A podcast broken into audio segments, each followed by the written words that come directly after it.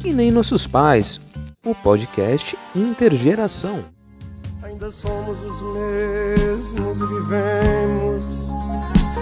Ainda somos os mesmos e vivemos como os nossos pais.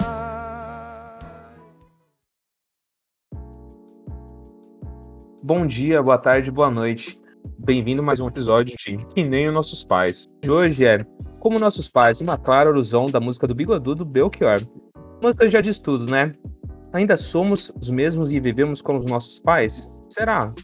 Como sempre, para debater esse assunto polêmico, estou aqui com a Mari e com a Flávia. Para começar, então. Flávia, fala aí. Você ainda vive como seus pais? Mais ou menos, Felipe é, como dor nas costas, enfim, a gente acaba carregando aí um pouco da nossa ascendência, né, do que é, os nossos pais acabam passando para gente, mas como millennial aqui que sou, é, tendo a não priorizar alguns valores, algumas coisas que eles valorizam bastante, né? Mas eu carrego, claro, um pouco desse, desse aprendizado também. Mas aí tem umas outras características que a gente fala daqui a pouquinho que são próprias aí dos millennials. Mas e Mari, você concorda desse lance de Millennium, Z, Baby Boomer? Agora que você nasceu mais recente, você não quer ter uma casa? É isso mesmo? Eu acho essa, essa mistura aí que eles fazem, essa separação, uma grande bobeira, né? Acho difícil a gente conseguir definir as pessoas de acordo com a, o ano que elas nasceram. É, acho, acho estranho. Entendo. Mas, por exemplo, Flávia, me diz, você com convivência do seu pai, é, com certeza você utiliza redes sociais. Sua mãe é uma rata de Facebook ou tá no grupo do WhatsApp? Espero que não mandando fake news também. Ou tá já tá mandando dancinha no TikTok? Me conta. Você sabe que a minha mãe é uma exceção à regra, viu? Porque ela começou, claro, com o Facebook, né, tardiamente, como a maioria das pessoas da geração dela. É, ela é muito consumidora de, de Facebook, não liga muito para Instagram. Mas, por incrível que pareça, minha mãe sim tem TikTok, ela está lá. Ela não faz dancinhas, mas ela adora ver o pessoal da geração Z aí, que é um forte consumidor dessa rede social, fazendo as dancinhas. Então ela consome, ela vê, ela, enfim, acompanha, mas tem a rede, é, tem a conta ali só para acompanhar mesmo, viu? Mas o, de novo, né, reforçando, não é o forte da geração dela, né? A geração dela é, hoje estaria mais, tá mais presente no Facebook. E ainda tem aí grande resistência a, a outras redes sociais, viu? Entendo. Mas, Mari, fala aí. O... Você não acha que essas questões de redes sociais, de ficar migrando entre rede uma, uma rede e outra, não é um reflexo de como era no passado? Uma pracinha, agora, em vez de tomar uma cerveja na pracinha, agora vai trocar ideia no Instagram, no TikTok, no Facebook. O que você acha? Com certeza, Felipe, concordo com, com o ponto que você trouxe é, é só uma mudança do como, né? O porquê a gente se reúne é do ser humano, ainda mais a, do pessoal jovem, do, dos adolescentes. A gente precisa socializar, uma coisa do ser humano mesmo. E é, é a pracinha, como você disse. Hoje o TikTok é uma pracinha mais acelerada ainda, né? Porque as redes sociais estão cada vez mais rápidas, né? É, acho que é isso aí. Com certeza, com certeza. Mas, Mário, você não, não acredita que existem alguns traços que são pertinentes a, a um grupo, assim, né? Tipo, a geração Z, quem, quem tá aí com é, 25, 20 anos, você não acha que tem um comportamento, assim, muito, muito similar, muito parecido entre eles, assim, de desde de serem mais, enfim, de ter uma identidade mais fluida, de serem mais realistas, de serem ativistas, mas até certo ponto, coisa que o millennial é um pouco mais, é, um pouco mais extremo, eu diria. Sério, assim, esses pontos? O que, que você acha? Acho que são reflexos de um período, né? Porque são é uma vivência, assim, quem passou pela guerra, talvez, tem essa, essa tendência a, a, economizar, porque tem esse medo da escassez, e daí vem a outra geração que já vem mais num ritmo de capitalismo, de, de produção, então essa, essa criança, esse futuro adulto, não liga tanto para certas coisas, é um reflexo de um comportamento da época, né? Mas eu acho que o que move o ser humano ali é muito parecido, assim. Tira a pessoa do lugar, é a mesma situação, né? É o desejo de conseguir alguma coisa. Agora, essa importância varia de, geração para geração, mas não tem muita diferença de comportamento, não. Pegando esse ponto, é, com relação à, à tendência de comportamento, a gente está tendo alguns é, indicadores, inclusive, da gente estar tá voltando com altas inflações. E até é, é, recentemente a gente teve alguma reportagem na POI falando sobre como que a gente está muito similar ao que foram os anos 80, né, em termos de crescimento de preço é, exorbitante, é, o engajamento social dos do jovens, é, principalmente no, nos casos pintados.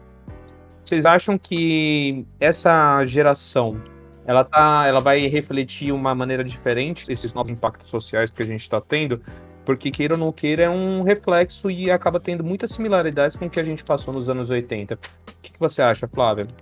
Quando você vai aqui para os hábitos de consumo, você percebe claramente aí uma mudança, é, ou melhor, um, um, viés de comportamento característicos a cada uma dessas gerações, né? Então, é, se o Z, se a, ou melhor, se a geração X ligava muito, se preocupava muito, né? Porque tinha status, enfim, valores tal.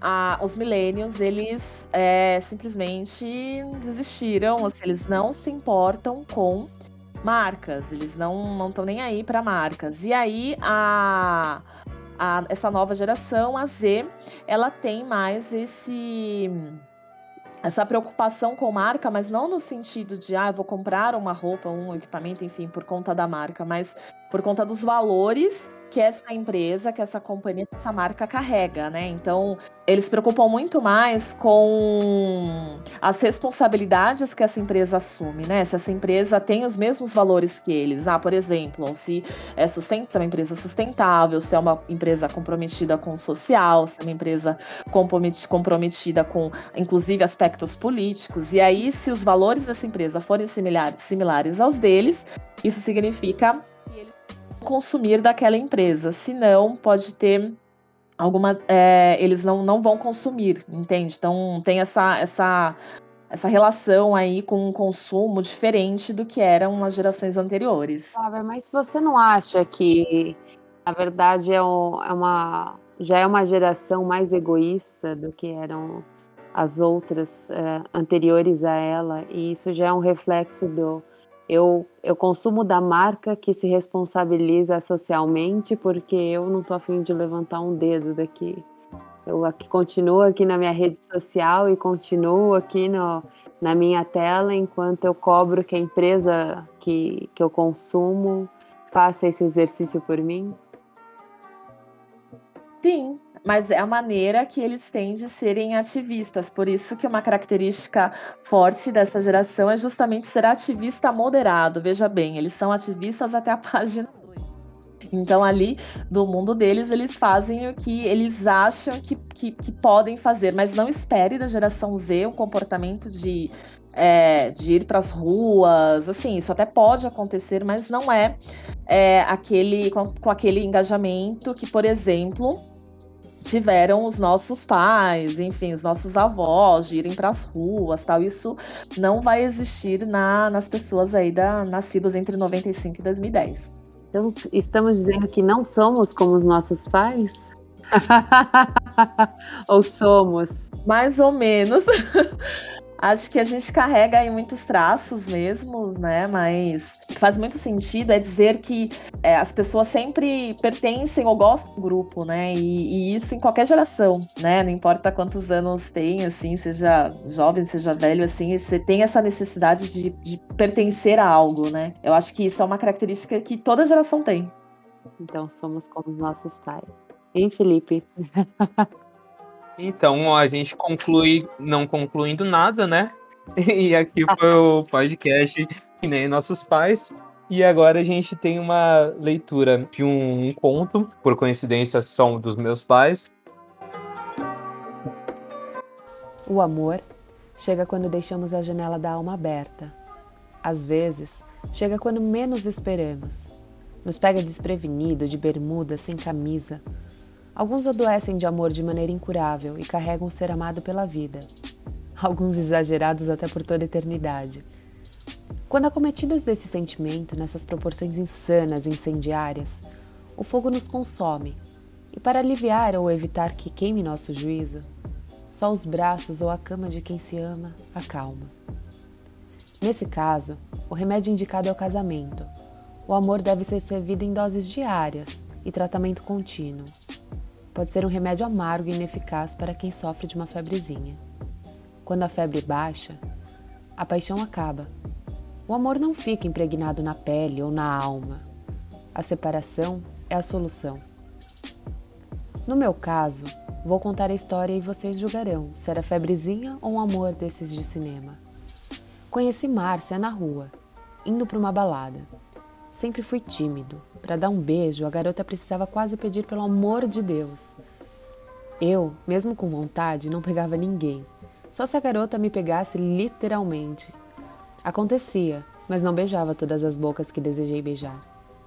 Mesmo tendo a impressão que as outras também queriam a minha. Com Márcia, não. Durante a balada lotada, a Val falou que a Márcia queria falar comigo. Não tinha prestado muita atenção nela. Já sabia que ela tinha namorado. E normalmente já era devagar. Com esse empecilho não chegaria nunca. Mas fui falar com ela.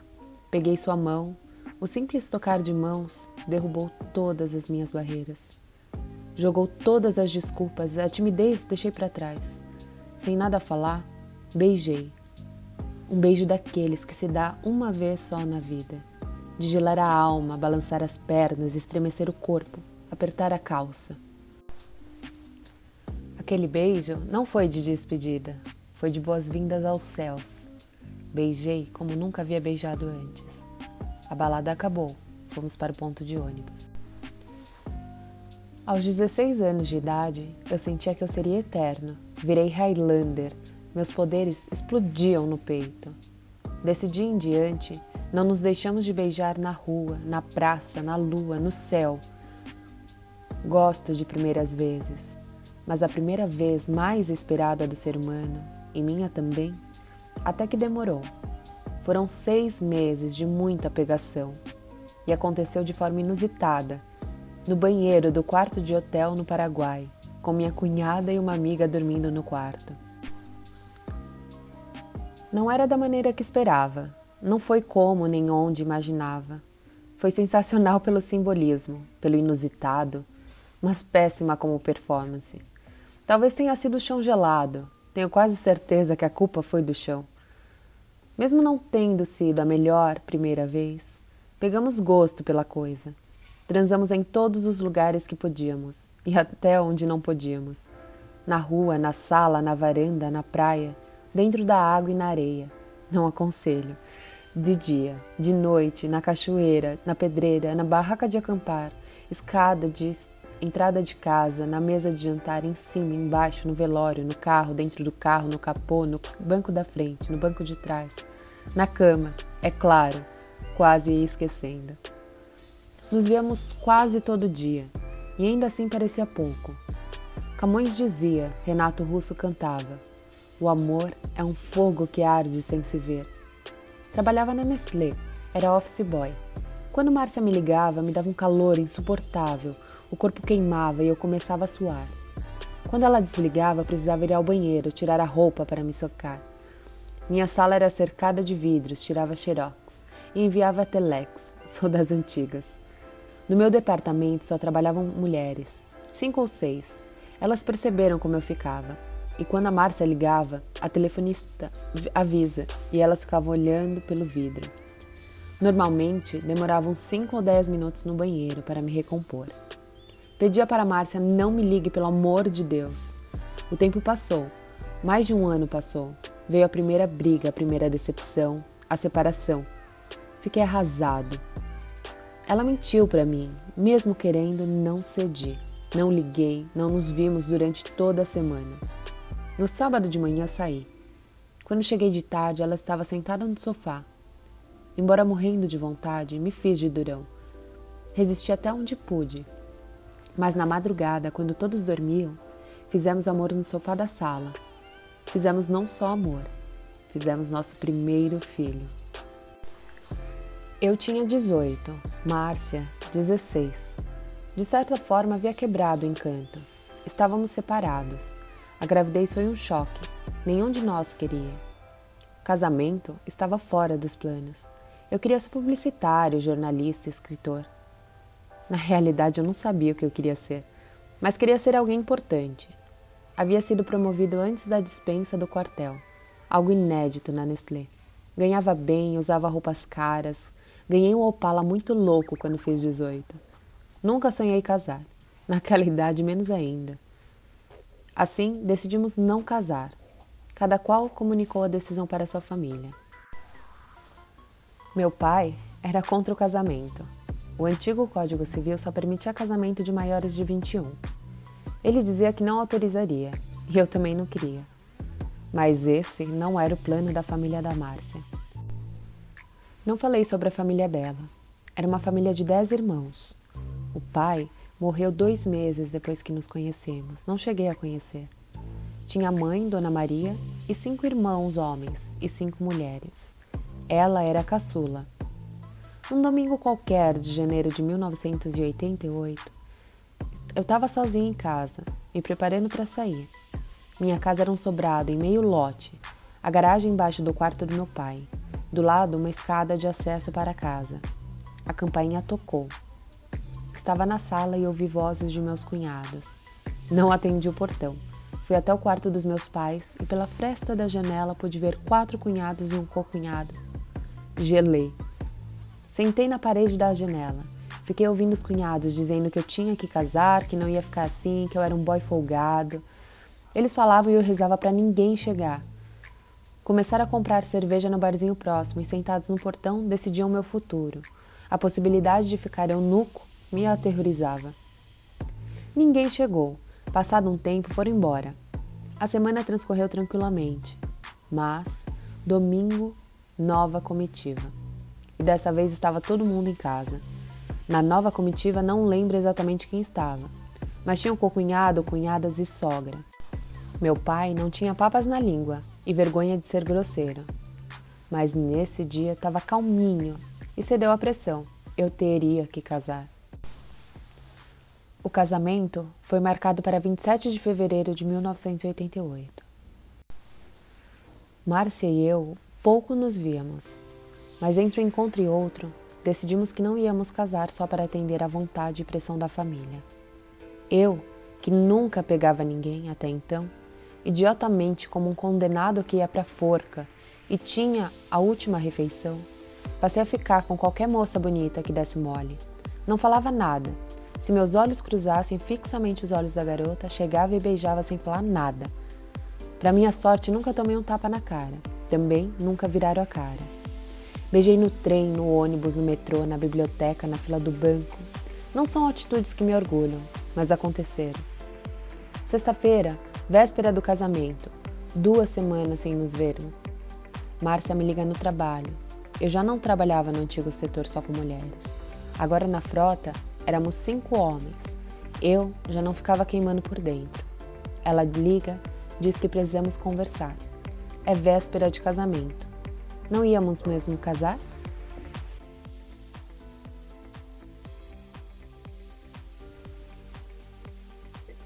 a gente chega com mais dúvidas do que no começo. Será que o tiozão do Zap é tão diferente do, da, do textão do, do Instagram?